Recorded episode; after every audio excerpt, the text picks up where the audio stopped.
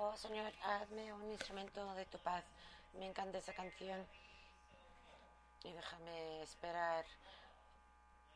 Déjame amar, déjame traer paz, déjame hacer esas cosas en el mundo. Esperanza, amor y paz. Y lo veo como una oración, porque yo sé que lo necesito como oración, porque a veces no siento que soy tan esperanzado ni amoroso y tampoco así en paz. Hay momentos que... Por eso agradezco esto. Ayúdame a ser, ayúdanos a ser, oh Dios, ayúdanos a ser esa gente de paz y de esperanza y de amor. Y cuando no lo somos, oh Dios, avísanos uh, que somos humanos, avísanos que a lo mejor no le damos en el clavo, y pero que todavía nos quiere. Entonces tenemos esta meta aquí arriba y que no puede llegar al, al medio. Pero eso no quiere decir que no estamos intentando. Hay muchas flechas, pero no sé si los del centro uh, fueron, vinieron primero y se empeoraron o si los de afuera vinieron primero y se fueron mejorando. Pero está ahí porque hay un término en griego eh, que se llama ermitología ¿eh? y esa es la palabra en el Evangelio para el pecado. Y quiere decir no darle la marca. Yo a veces, eh, no sé, cuando oigo la palabra pecado, es como esta cosa enorme, enorme, que sobrelleva todo y realmente que intentaste, pero que no te salió muy bien. A lo mejor te faltaste por un margen más grande más pequeño y lo que significa es que no llegó a la marca completa usando la palabra griega de pecado que es de arquería, que quiere decir no darle la marca. Yo sé que ha habido veces que no he llegado a la marca. A veces eh, tú también lo sabes.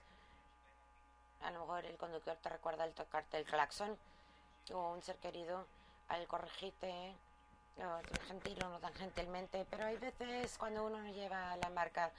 Pero somos una combinación de señores. Eh, en la iglesia de Freemanstown decía en el sermón, decía, buenos días santos. Y decía, buenos días pecadores. No tan alto, ¿verdad? Y si eso pasaba en la iglesia de Mary, decía, ya había algunos de ustedes el sábado en la noche, ¿eh? tenían que presentarse porque si no, era el espíritu familiar. Era un reconocimiento que todos faltamos a la marca, que todos somos muy humanos y que todos somos santos. Y también es difícil decir eso. Y también todos faltamos a la marca y somos pecadores. Uno de mis primeros hermanos, que fue como a los 13 años que di, y estaba en un campamento y fui al bosque y estaba muy bonito. Re, arrepiéntanse, arrepiéntanse, arrepiéntanse. Eso fue todo el sermón, tres palabras. Y todos los demás chicos de 13 años me dieron una reírse. Y luego nos fuimos y nos tiramos al lago. Pero algo en mi vida, que eso es lo que hacía un predicador.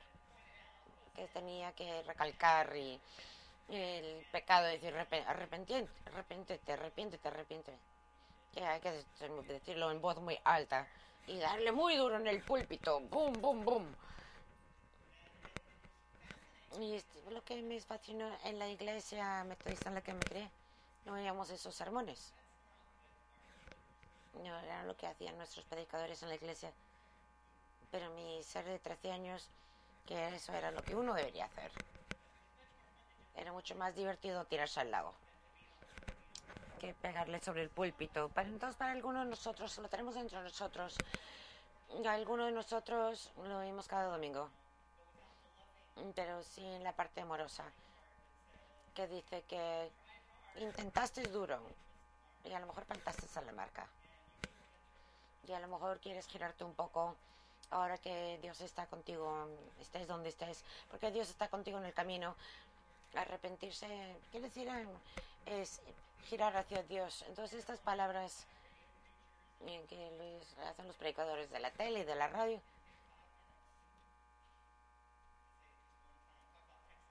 hablando de tejano, ¿eh? cuando decimos ama al pecador y odia el pecado, queremos, necesitamos saber exactamente en el Evangelio qué era el pecado, porque esto está diciendo algo diferente de lo que estaba en el Evangelio.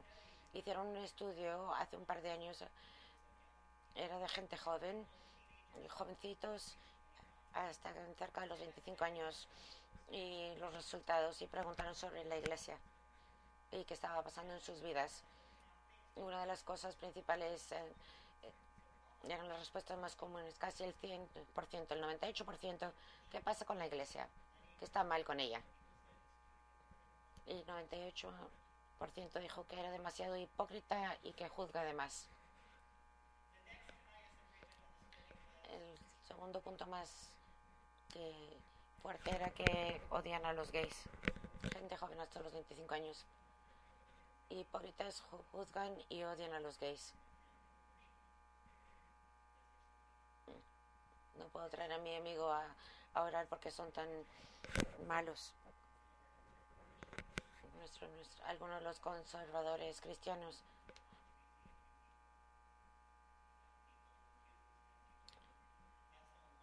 eh, cogían a alguien marginalizado, la gente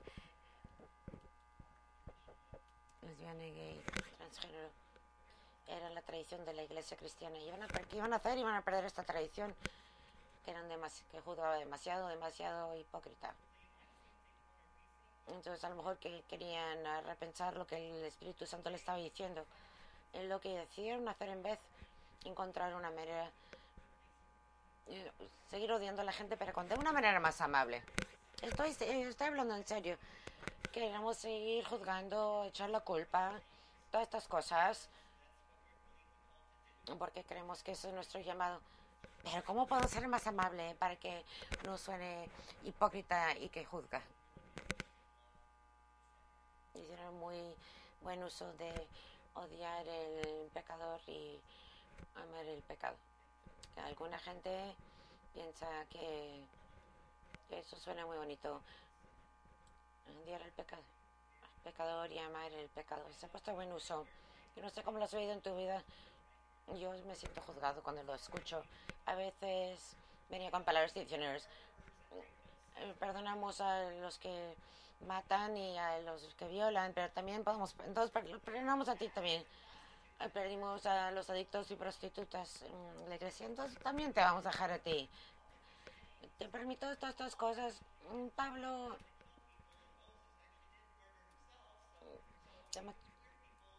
mató a gente y Moisés se mató a sí mismo. Entonces, ustedes, la gente queer, vamos a darles la bienvenida también. No era tan bienvenido cuando lo decían así. Y lo que fue interesante de esto es que todos los pecados no eran iguales en el Evangelio. Pero cuando lo dicen así, es como están diciendo que dicen las cosas con gracia. Te amo así aunque ha, sido, ha estado en la cárcel, te puedo amar tanto porque antes usabas o te cuesta mantenerte sin alcohol. Pero yo tengo la gracia de amarte desde esa posición, ese puesto. El Evangelio en Juan I decía, hay pecadores que matan y hay otros pecados que no son muy buenos, pero bueno. Entonces los dividen. Entonces algunas cosas, uh, algunos pecados son peores que otros algunos causan la muerte. Y la Iglesia Católica lo tomó un paso más y lo pusieron en rango, ¿no? El Viejo también, también, también lo hace. Y pueden ver los castigos, ¿no? Y se van a enterar cuáles eran, peores que otros. Pero la Iglesia Católica decidió que iban a darle rango, eh, lo siento, pecados mortales, ¿no?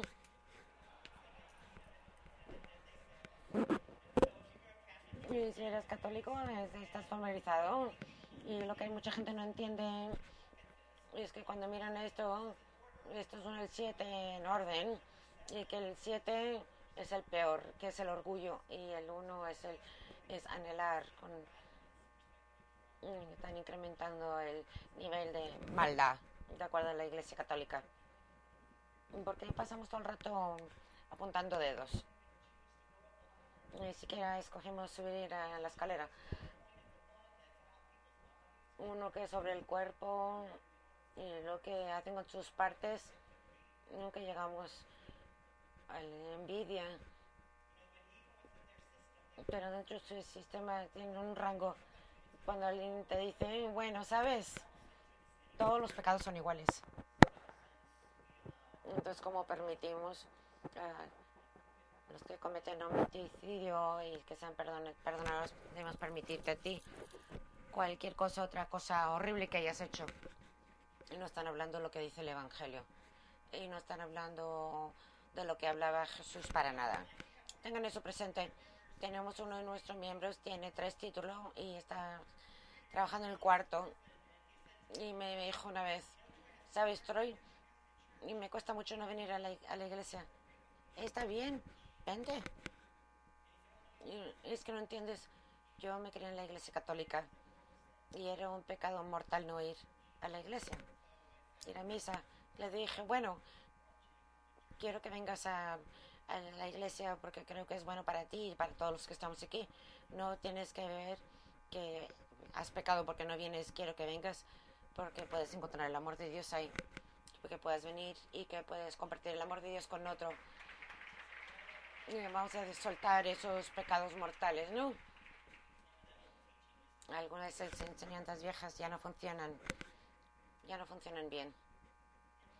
Cuando decimos que amar el pecador y odiar el pecado, que estamos en un puesto para saber cuál es tu pecado, sin saber eh, la experiencia de tu vida, sin saber lo que te ha pasado ese día, por qué estás así, o porque escoges las opciones que escoges en la vida y tienen lógica para ti, no para ningún otro.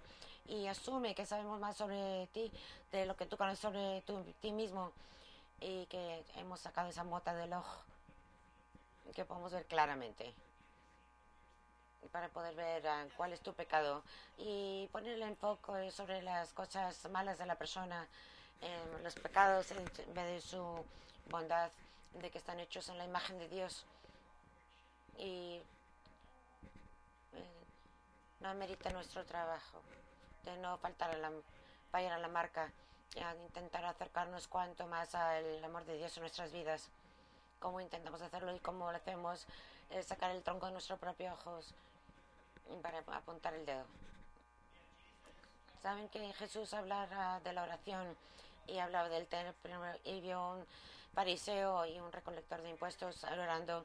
El fariseo puso el dinero en la caja y oraban de qué tan buenos eran, que cuánto hacían por Dios y el lugar de oración y todas esas cosas pasando y era muy celebrando y agradecido por lo bueno que eran. Y el recolector de impuestos fue y echó el dinero en la caja y dijo, ay, por de mí, perdóname por no haber llegado a la marca, perdóname por las cosas que he hecho en la vida.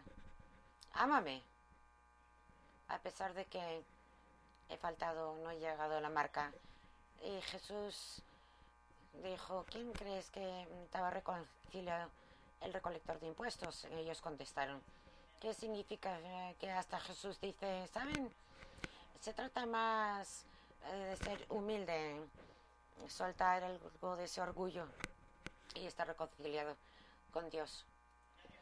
Otro verso en el Evangelio es el libro de Romanos, el capítulo 12, y es donde sale esto muchos. Está hablando a una comunidad, están en competencia el uno con el otro para ver quién puede ser el mejor de la comunidad en esta parte del capítulo tenemos regalos que defienden de acuerdo a la gracia que nos han dado. Tenemos ministerio, enseñar, expectativa y generosidad y tenemos líderes y todo esto en alegría. Dejen de competir, acepten el regalo que tienes, compártelo, no seas envidioso de los demás y los regalos que ellos tienen. Y trae lo que tú tengas a la mesa y el próximo de Dios deja que el amor sea genuino odia lo que es malo y sujétate de lo que es bueno. Ámense el uno al otro con afecto mutuo y muestren el honor. Y esto ha sido pervertido. Ama al pecador y odia el pecado que el amor sea genuino que tu amor sea genuino tú no que ames a otros pecadores, que tu amor sea genuino, el tuyo. Odia lo que falta en la marca de tu propia vida. Trabaja en la tentación o sentimiento que, que tú, con la que tú batallas, porque todos tenemos alguno. Y también dice, agárrate de lo que es bueno dentro de ti. Porque Dios te ve como su ser querido. Pablo estaba intentando coger una comunidad peleándose que estén uno encima del otro para decir, miren, saca el tronco de tu ojo. Y estás juzgando incorrectamente. Y vemos una lectura de Mateo cuando Jesús dice con Catolea, como tú juzgas serás juzgado. Porque eres tan duro a veces sobre ti mismo como los que te juzgan. Juzgan, perdón. Y yo no sé ustedes, cuando Tomás Torbatas vino aquí, que se iba a casar y cómo lo apoyaba su familia. Y estaba tan agradecido. Y mandó el anuncio de que se iba a casar.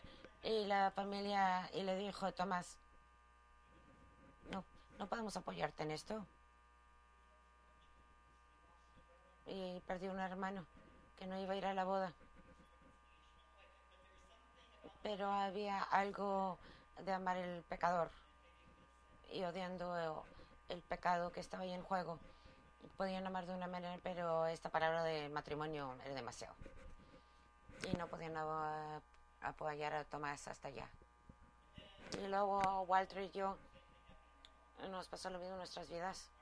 Nuestras familias nos apoyaron, nos casamos en Iowa, en todos los lugares, eh, al, lado del río Mississippi. Eh, nuestros papás y estaban ahí y vino la mamá de Walter para participar en el servicio con nosotros. Y fue un evento de sorpresa, sorprendentemente y de alegría.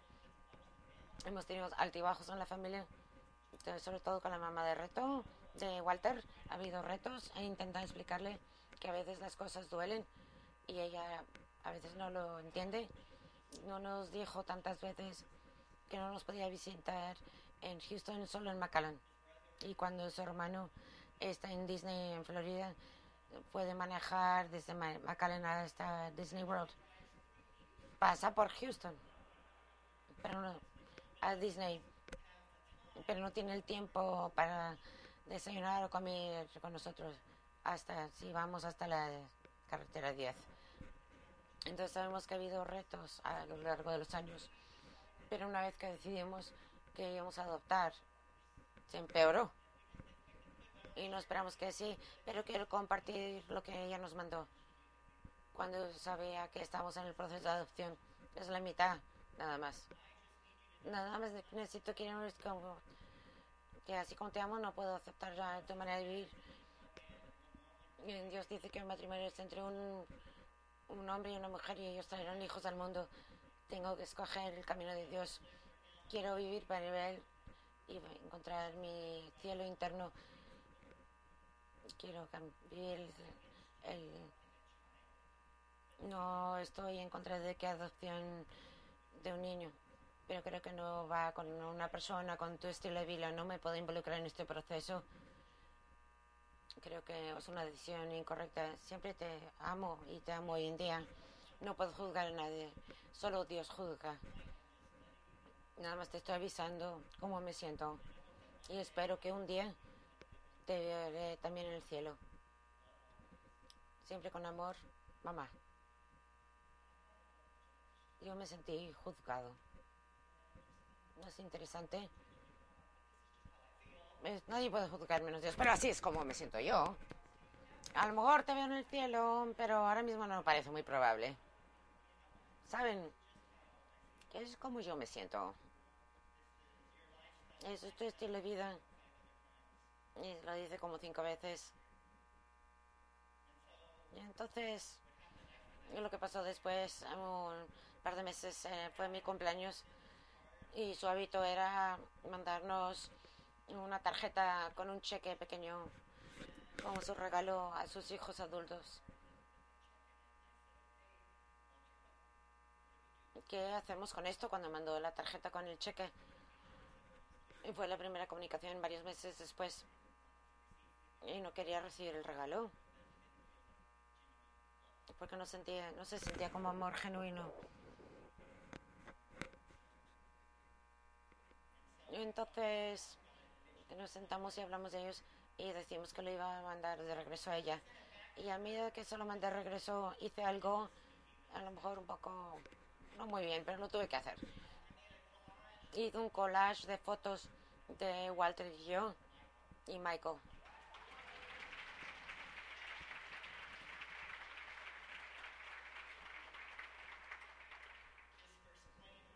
Su primer vuelo en la tele, viéndose muy cool, viendo la tele, la fiesta que nos dio la iglesia por ser una nueva familia, algunas de esas cosas. Y abajo puse arriba, conocí a Michael Trash. Incluyó la tarjeta y el, y el cheque. Mary, tu última nota indicó ningún apoyo a nuestra familia, que era el camino de, Dios en juzgarnos. Si te cambias de parecer, estamos aquí. Si no, esperamos lo mejor para ti. Lejos de nosotros. Troy.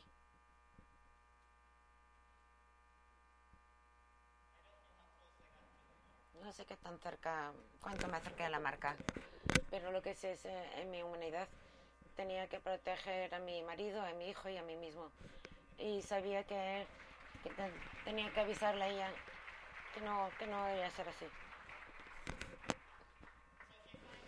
Entonces sí, una carta que dice amo al, pe- al pecador, pero no al pecado, no es parte del Evangelio. Si lo dice de una vez que juzga, no tienes que recibir el juzgamiento, lo puedes soltar. Si eres pecador, pero con gracia te decido amarte. Y eso no fue lo que hizo Jesús. Jesús nunca dijo ama al pecador, dijo ama al vecino. No ama al pecador, sino al vecino. Y más importante, hay una verdad en ama el pecador y no el pecado. Hay una verdad en eso. Se para con la primera palabra. Amor. La verdad de ama al pecador, no el pecado. Se pone con la primera palabra. Ama. Gente de Resurrection. Suelten la media verdad. Hay que una camiseta y lo han tachado, ¿no? Porque lo único que es verdad es amor. Amén.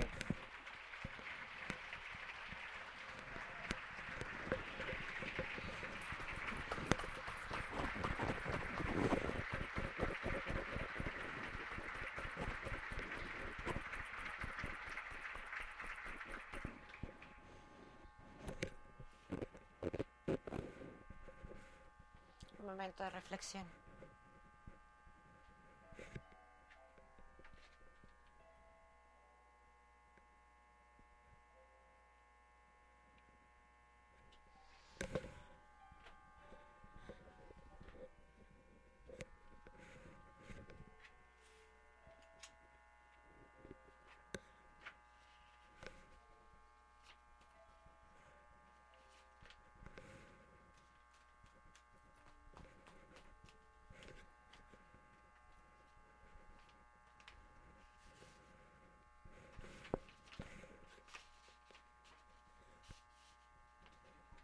Buenos días. Me encanta esta parte del servicio porque me permite dar de regreso